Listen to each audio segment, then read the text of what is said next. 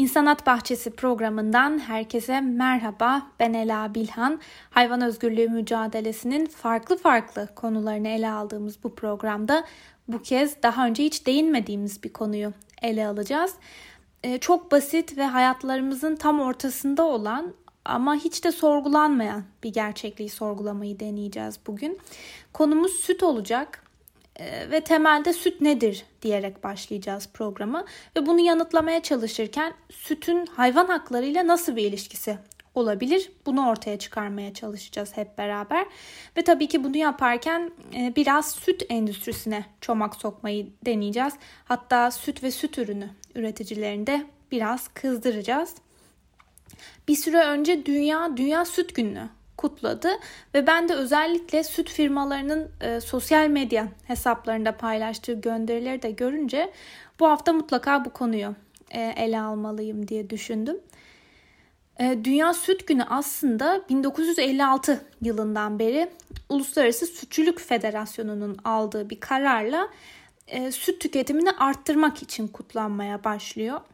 E, dikkat ederseniz 1956 yılı dedim. E, bu aslında tam da endüstriyel hayvancılığa geçilmeye başlanan bir dönemden bahsediyoruz. O yüzden bu detay önemli. Çünkü kapitalizm dediğimiz sistemin çarklarının dönebilmesi için bir şekilde her şey pazarlanabilir bir hale getirilmesi gerekiyor. Ve süt de bence ne kadar e, belki fark etmesek de veya sorgulamasak da kapitalizm denen sistemin en somut örneklerinden bir tanesi.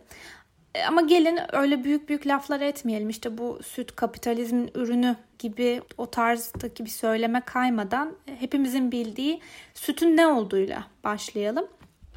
Öncelikle süt nereden geliyor? E, buradan başlamak gerekiyor konuya.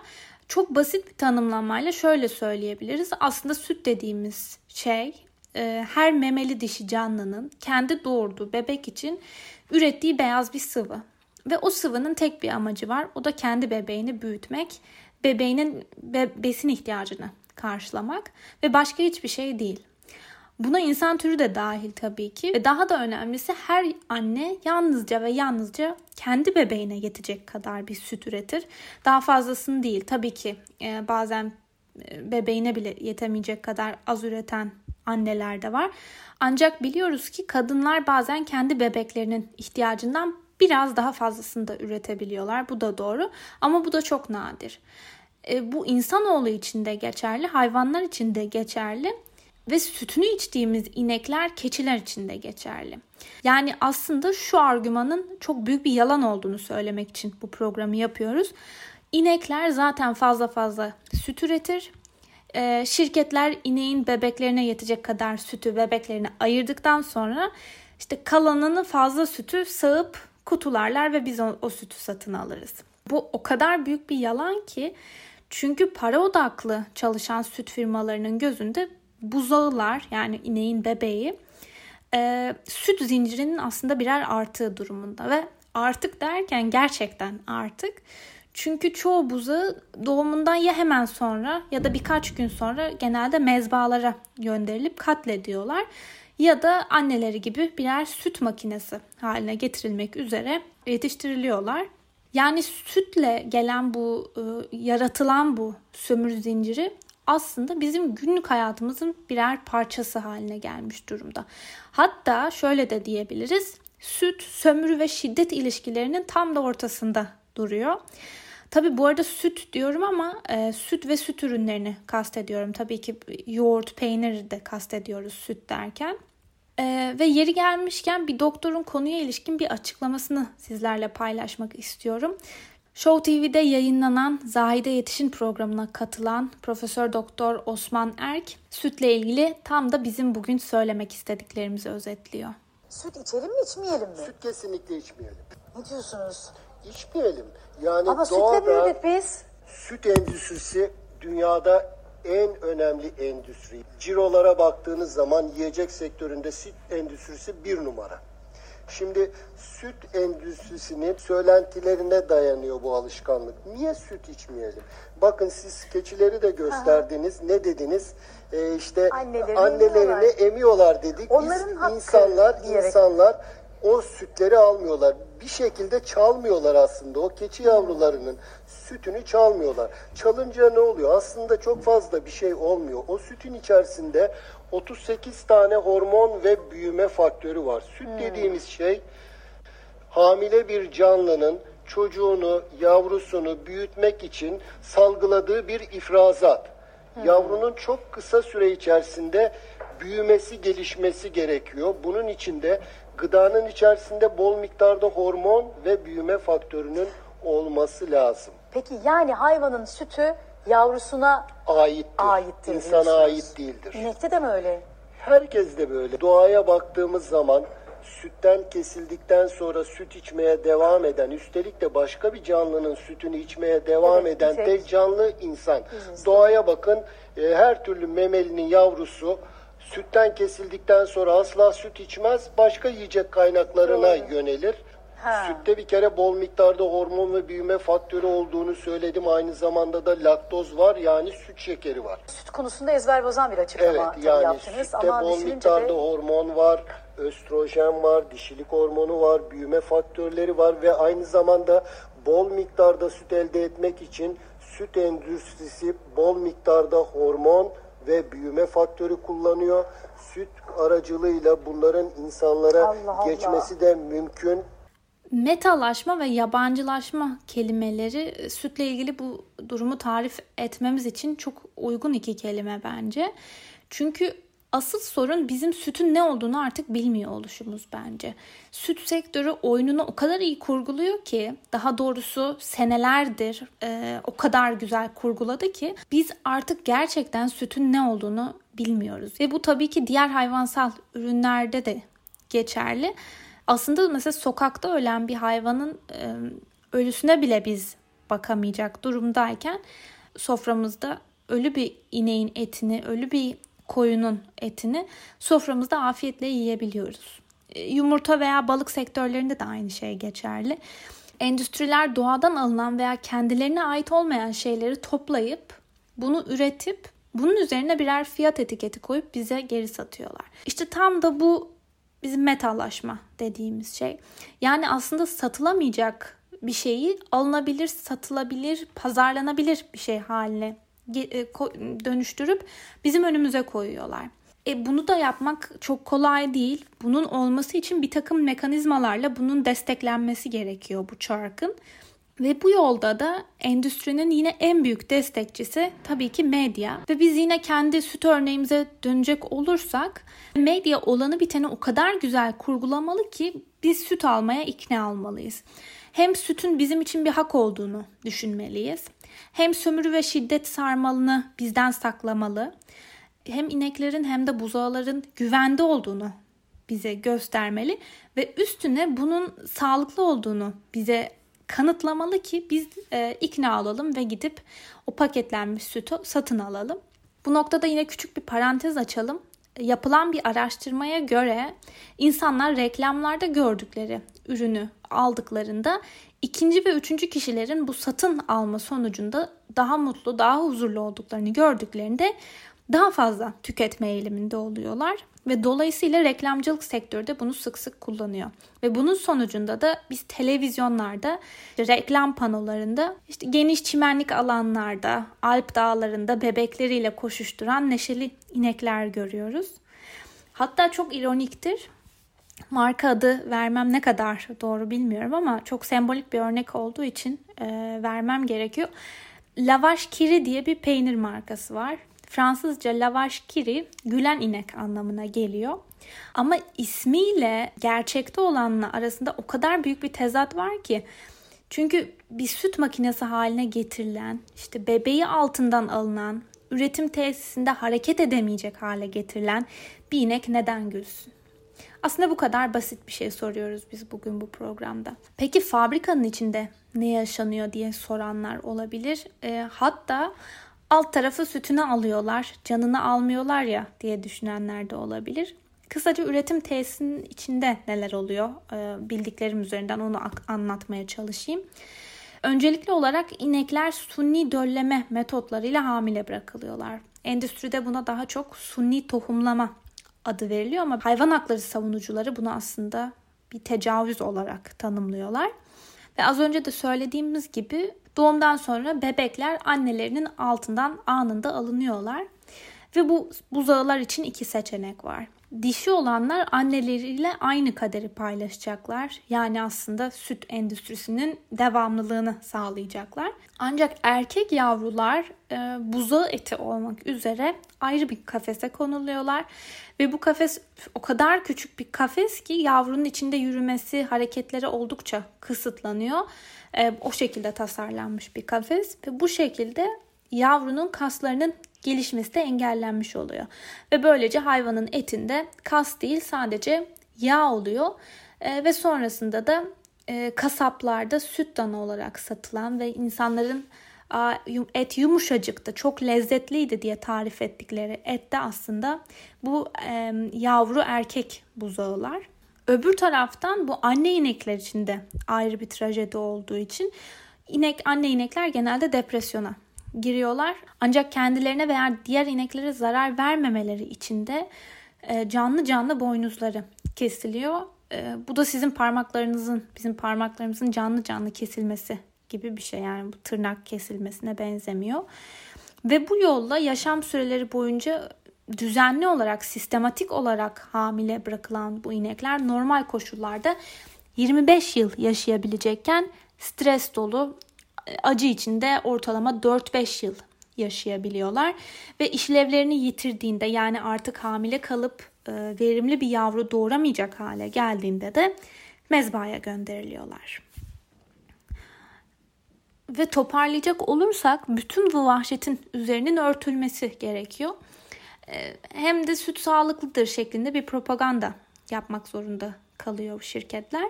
Sonucunda da reklam şirketleriyle süt endüstrisi el ele verip tam da bunu, bunu yapıyorlar. Şimdi tabii şöyle bir durum da var. E, bilincin artması, internetin yaygınlaşması, hayvan haklarına olan duyarlılığın artmasıyla vegan ve vejeteryan beslenme de giderek artmaya başladı. Belki bilmeyenler için küçük bir e, parantez açabiliriz. Et, tavuk, balık yemeyenlere vejeteryan deniyor.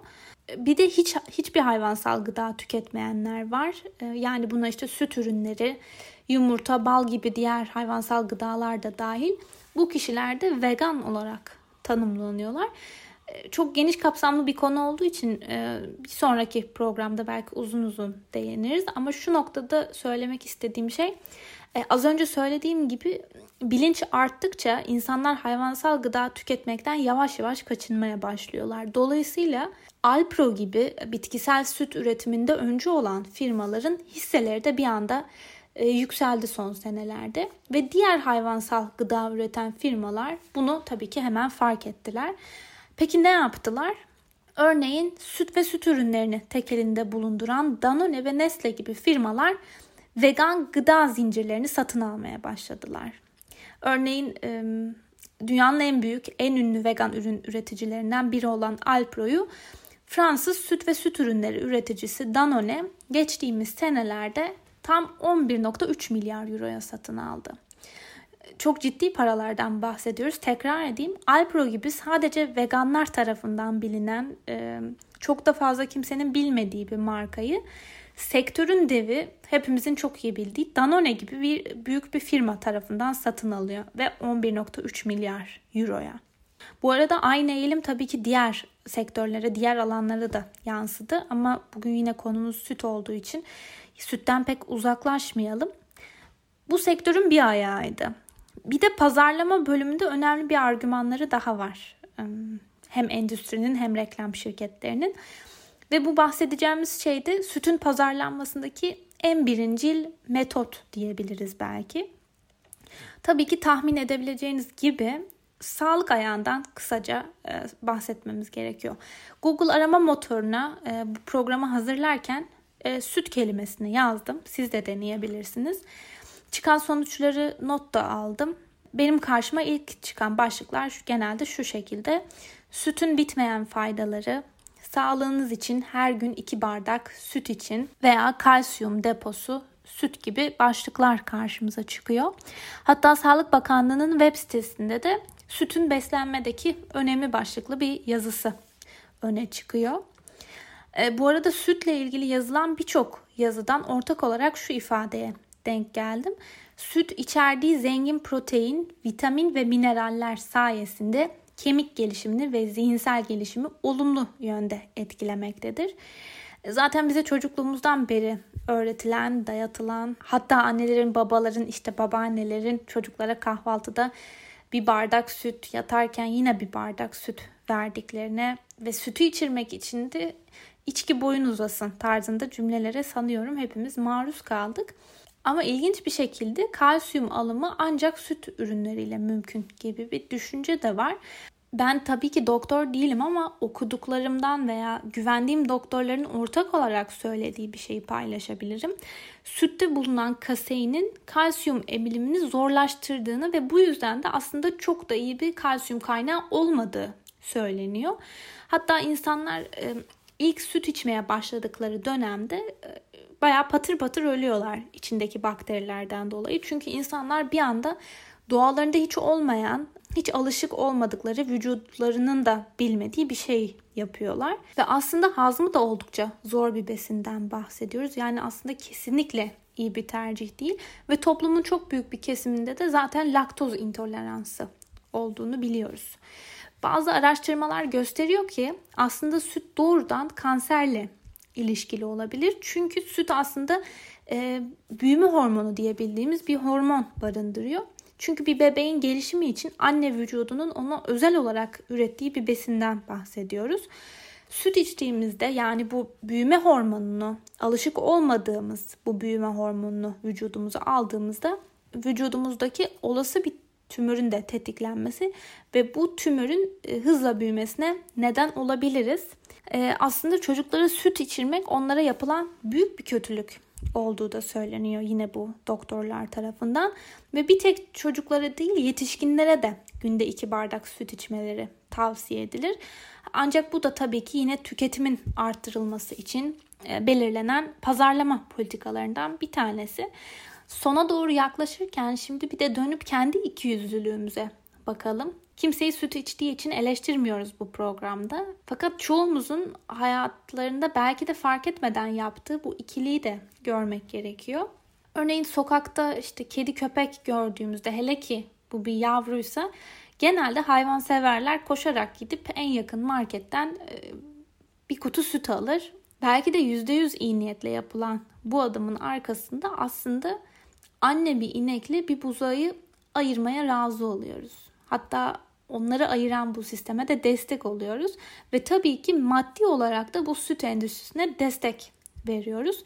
Yani o yavru kediye süt götürürken aslında bu gerçeği de göz önünde bulundurmamız gerekiyor. Ee, aynı zamanda doğada hiçbir hayvan başka bir hayvanın sütünü içmiyor. Ee, insanoğlundan başka tabii ki. Ee, özellikle yavru kedi köpeklere verilen sütün onların bağırsaklarına da zarar verdiğini söylüyor veterinerler. Dolayısıyla onlara süt yerine bir kap su koymak özellikle bu yaz günlerinde çok daha faydalı olacaktır. Ama az önce de söylediğim gibi bunu çoğu kez iyi niyetle hiç de farkında olmadan yapıyoruz. Ve son olarak e, bu kadar olumsuzluğun üstüne birkaç olumlu şey söylemeyi de deneyelim. Öncelikle çok somut veriler olmasa da süt ve süt ürünlerine olan rağbetin azaldığını biliyoruz ve sömürüsüz beslenmeyi tercih eden kişilerin sayısının da giderek arttığını biliyoruz. Öbür taraftan özellikle fabrika içinde yaşanan e, dehşete değindik. E, bunu belki ilk kez duyduysanız çok ağır gelmiş olabilir. Ancak değişimin olması için çok büyük devrimlerin olmasını beklememize gerek yok. Değişimi yalnızca market alışverişlerimizde aldığımız ürünleri değiştirerek kendimiz başlatabiliriz. Ama evet stüdyomuzun da olduğu Berlin'de yüzlerce alternatif varken Türkiye'de bu imkanlar biraz daha sınırlı ama yine de var. Ee, özellikle programda da değindiğimiz Alpro gibi markalar büyük marketlerde bitkisel süt ve yoğurt alternatiflerini sunuyorlar. Yani kendi beslenme alışkanlıklarımızı değiştirerek çok büyük farklar yaratabiliriz. Programı Amerikalı hayvan hakları aktivisti Gary Francione'un bir cümlesiyle bitirelim. Bir dahaki öğününüzde kendinize bir başkasının acı çekmesine ve ölümüne değecek kadar zevk aldığınız bir şey olup olmadığını sorun. Bir sonraki programda bambaşka bir konuyla yeniden buluşmak dileğiyle. Hoşçakalın.